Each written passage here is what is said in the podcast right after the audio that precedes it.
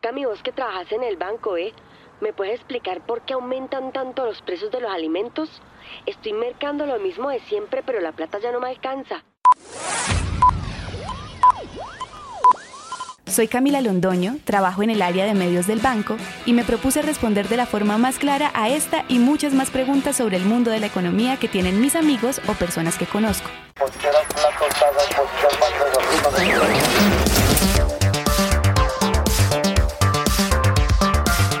Bienvenidos a Economía de a pie, un podcast de Bancolombia para entender de forma simple conceptos financieros y económicos que escuchamos a diario, pero que a la final casi nunca entendemos.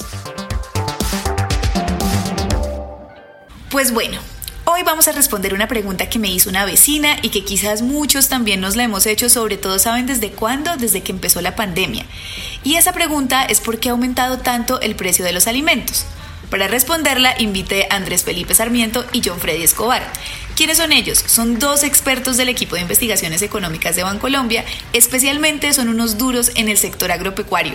Así que muchísimas gracias a ustedes dos por aceptar esta invitación. ¿Cómo están? Hola Camila, muchas gracias por la invitación, muy contentos de estar aquí. Camila, felices de estar acá, un gusto poder compartir con ustedes en este espacio. Andrés, empecemos por entender lo siguiente. ¿Por qué cambian tanto los precios de los alimentos en Colombia? Cami, los precios de los alimentos varían usualmente por cambios en la oferta y la demanda. Es decir, la demanda es la cantidad de un determinado alimento en el que nosotros como consumidores estamos interesados en comprar. Por ejemplo, en diciembre puede ser más las personas interesadas en comprar carne de cerdo que en otra época del año. Es decir, la demanda de carne de cerdo en diciembre es mayor que en febrero, como por poner un ejemplo. Por otro lado, la oferta es la cantidad que el productor, agricultor o una empresa que produce alimentos está interesado en vender. Y la interacción entre estas dos partes es la que forma el precio final del alimento. Para seguir con nuestro ejemplo, entonces el precio de la carne de cerdo dependerá de cuánta carne quieran comprar las personas y de la cantidad de carne de cerdo que haya en el mercado para ser vendida. Si hay más consumidores queriendo comprar carne que la que nos pueden vender, el precio aumentará. Ahora, también existen momentos en donde por diversas situaciones aumenta de manera importante los costos para un productor como es el caso de los fertilizantes en la agricultura o el concentrado o alimento para animales en la cría de animales. Y eso los obliga a subir los precios para no perder dinero. Otro motivo que podemos encontrar podría ser el tema de que el alimento sea importado y este alimento se ve afectado por temas de tasa de cambio, una variable muy importante para este caso que en el mercado se conoce como TRM. Así, es que si sube el precio del dólar, estos alimentos importados también incrementan su precio. Y esto al final nos lleva a que estos precios se vean reflejados en el mercado. Y finalmente existen situaciones particulares como un paro de transportadores o heladas que llevan a que se pierdan cultivos o que pierdan cosechas. Al no llegar los alimentos a las tiendas o a las plazas mayoristas y supermercados, esa escasez genera que los precios suban. Ah, ya voy entendiendo, pero vamos por partes, ¿va? Entonces, la primera explicación de por qué varían los precios de los alimentos es por la dinámica de la oferta y la demanda, que consiste en que si hay mucha demanda de un alimento y poca existencia o oferta en el mercado, el precio sube. Pero si es un alimento que muchos productores están ofreciendo y pocas personas lo compran, pues su precio baja. Pero la verdad lo que yo me pregunto es, ¿por qué podría alguien querer comprar más o menos de un alimento? excepción, claro, de diciembre, que hay una así compra más carne, más leche, más queso, o desde el lado del productor. ¿Por qué podría un productor querer vender más o menos de un producto? Bueno, Cami, empecemos por decir que los precios de los alimentos juegan un rol fundamental en esta decisión de querer vender más o menos de un producto. Veamos el caso del comprador. Supongamos que vas a un supermercado y ves que uno de los productos que usualmente incluyes en el mercado subió mucho de precio. Puedes tomar dos caminos. El primero es comprar el alimento aunque el precio sea alto. Y el segundo, puedes elegir no comprarlo y sustituirlo por otro alimento que tenga un menor precio, ¿cierto? Sí, de acuerdo, inclinándome más por la segunda opción, aunque eso depende. Exacto, eso depende. Pongamos un ejemplo. Sigamos usando el ejemplo de las carnes. Digamos que estás acostumbrada a comprar carne de res, pero si ves que los precios de la carne de res han subido mucho, puedes elegir comprar pollo o cerdo, o incluso reemplazar la carne con huevos o carnes frías si lo ves necesario. Pero también puedes darse el caso que se cambie un alimento por otro por un tema de gusto personal, tendencias de consumo saludable, entre otros factores y esto además afecta el precio. Pongamos un ejemplo. Si un alimento como la papaya se pone de moda y resulta que todos salimos a comprar la fruta y son pocos los agricultores que producen papaya o simplemente no estamos en la temporada de cosecha de papaya, esto hace que el precio eh, se dispare. ¿Cierto? Por la cantidad de personas que desean comprar papaya. Claro, como pasó con los aguacates, que se volvió tendencia en otros países comer aguacate, y me imagino que eso implicó para los agricultores producir más fruta para poder cubrir esa demanda. Claro que sí. Miremos el caso, qué pasa en ese caso con el productor. Si se da una subida del precio del alimento, el productor va a querer vender una mayor cantidad y si los precios se mantienen atractivos, este va a buscar incrementar la cosecha o la producción, con lo cual en algún punto del tiempo aumenta la oferta comparada con la demanda y vuelven a caer los precios. Andrés, ¿qué tal si seguimos con ese ejemplo de la papaya, porfa, que me gustaría entenderlo mejor? Bueno, por supuesto, Camila. Entonces, con el mismo ejemplo de la papaya, llegado el caso hipotético de que los cultivadores, por el buen precio, decidan sembrar más y más, en algún momento podríamos tener más papaya de la que podemos comer, con lo cual los precios comenzarían a bajar, incentivando una menor siembra futura de papaya. En este punto, si los precios bajan tanto que el productor no puede compensar sus costos, el productor puede elegir sembrar menos para la próxima cosecha. Así baja la oferta y vuelve a darse una subida de precio, lo que va generando una especie de ciclo de subidas y bajadas de precio. Un ejemplo de esto son los ciclos de producción de papa y arroz en el país. Cuando los precios están muy buenos, se suele sembrar mucho más. Y después, cuando llega la cosecha, como hay más arroz y papa, entonces los precios caen y los agricultores deciden sembrar menos, con lo cual el ciclo vuelve a empezar. Ah, es que mira que todo es un ciclo de vacas flacas y vacas gordas. Así los productores tienen un equilibrio porque por un lado no dejan de perder los alimentos en ciertas temporadas y en otras pueden tener ganancias que les compensan los tiempos de las vacas flacas. Así es. Pero ahora veamos un factor que también genera esos cambios de precios que suben y bajan en el corto plazo. Y es un factor muy importante que se trata de las épocas de cosecha. Por ejemplo, el cultivo de mango se cosecha principalmente durante los meses de febrero y mayo. Como en esos meses hay más oferta de mango, suelen disminuir los precios, lo que genera una presión para el productor, ya que el mango tiende a dañarse y entonces necesita venderse lo antes posible. Después, cuando se ha vendido la cosecha, si no hay importaciones en otras épocas, entonces escasea el mango. Y como ya no hay mango, los precios vuelven a subir. Ya me noté por aquí que en mayo y febrero es que hay cosecha de mango, entonces sale más económico. Y eso que dices de las cosechas es una variable muy propia del sector agrícola, porque yo no he visto que pasa lo mismo con otros productos como un televisor o la ropa, que no tienen fecha de vencimiento, mientras que aquí si hay mucho mango, pues toca venderlo barato para que no se dañe. Y es verdad que le ganan menos, pero la idea creo que es no dejar perder la producción. Entonces, como dice el dicho, algo es algo, peor es nada.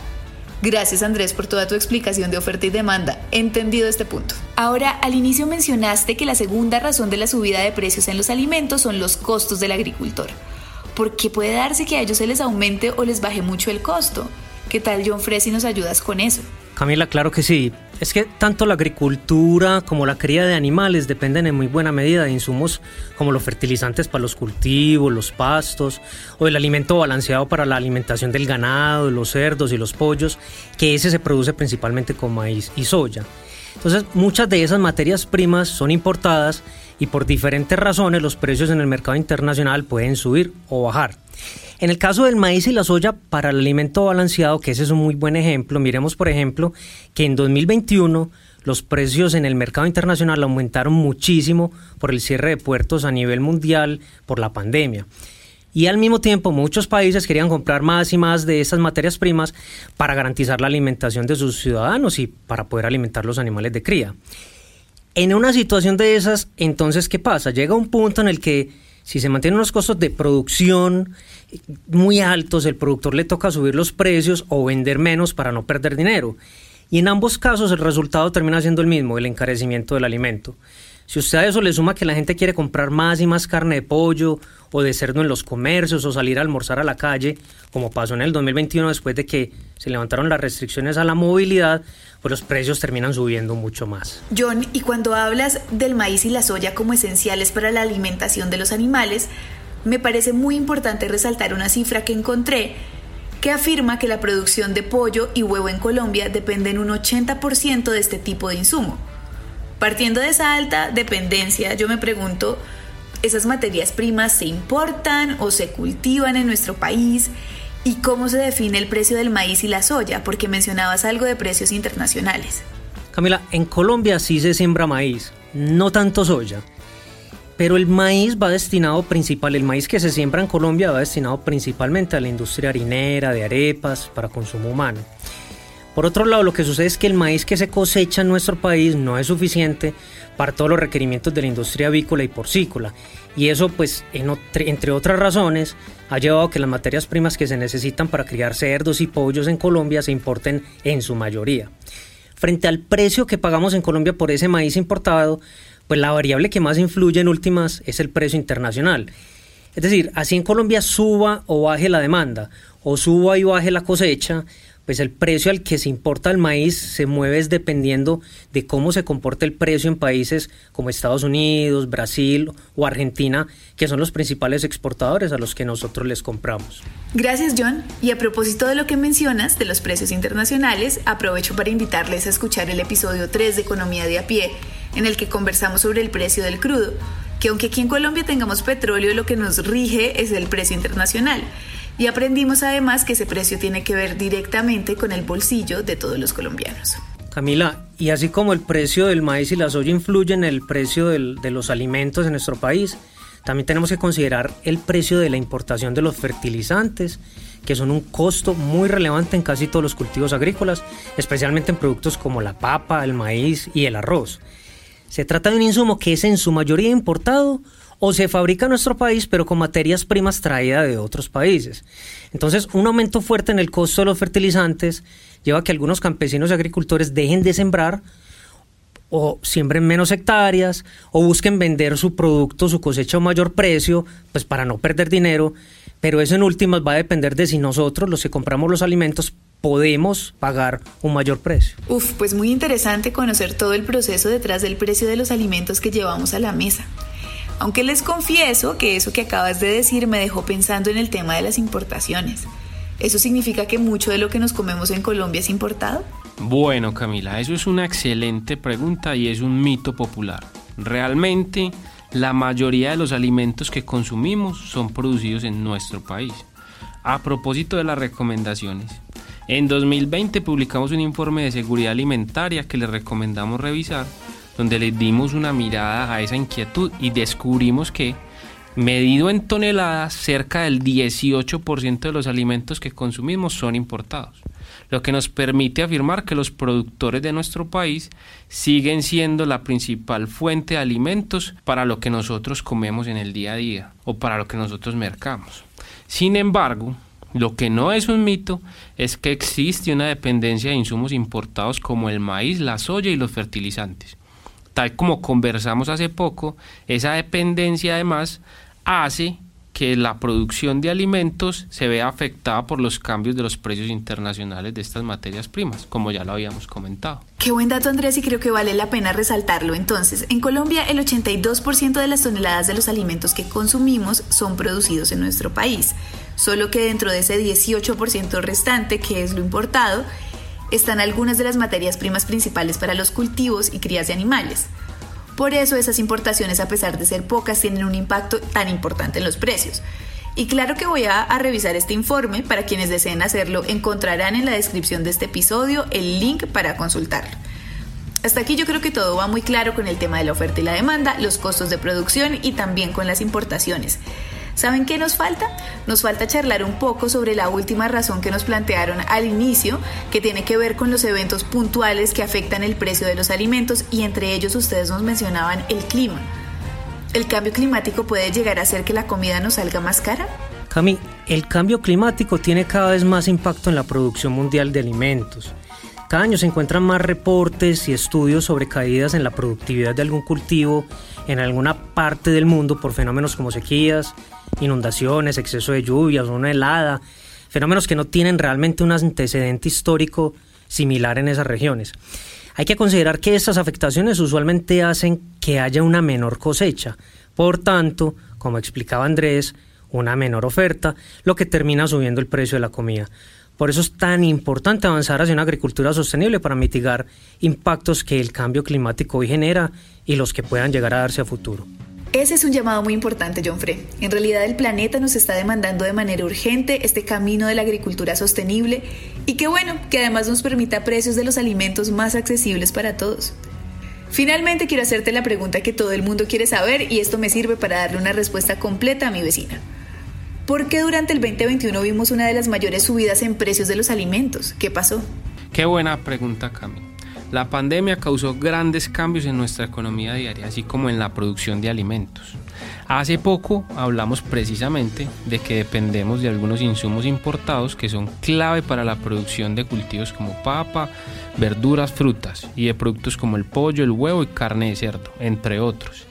Y la disponibilidad y precio de esos insumos se vieron afectados por el cierre de puertos y una subida muy fuerte del costo de transporte marítimo. Además, en general, las compras de alimentos, no solo en Colombia, sino en el mundo, han venido aumentando en la medida que ya podríamos salir con más confianza a la calle a mercar. Y hay más dinero disponible con un desempleo que ha ido bajando. Si a todo esto se le suma que el precio del dólar ha venido subiendo, lo que hace más costosa lo que importamos, y al mismo tiempo le estamos vendiendo más comida a otros países, como es el caso de algunas frutas, pescado y ganado bovino, todo eso hace que los precios de los alimentos estén donde estén. Entonces, Cami, la explicación del por qué suben los precios de los alimentos se da por la combinación de muchos factores como los que hemos compartido en este podcast.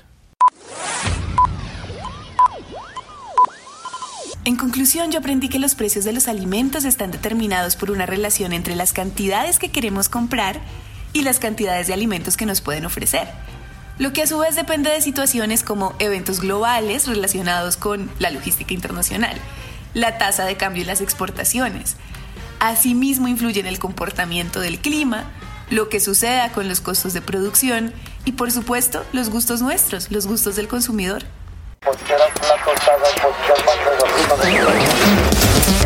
Esto fue Economía de a pie, un podcast de Bancolombia para entender de forma simple conceptos económicos que nos sirven a todos. ¿Conoces a alguien a quien le pueda interesar este tema? Compártelo.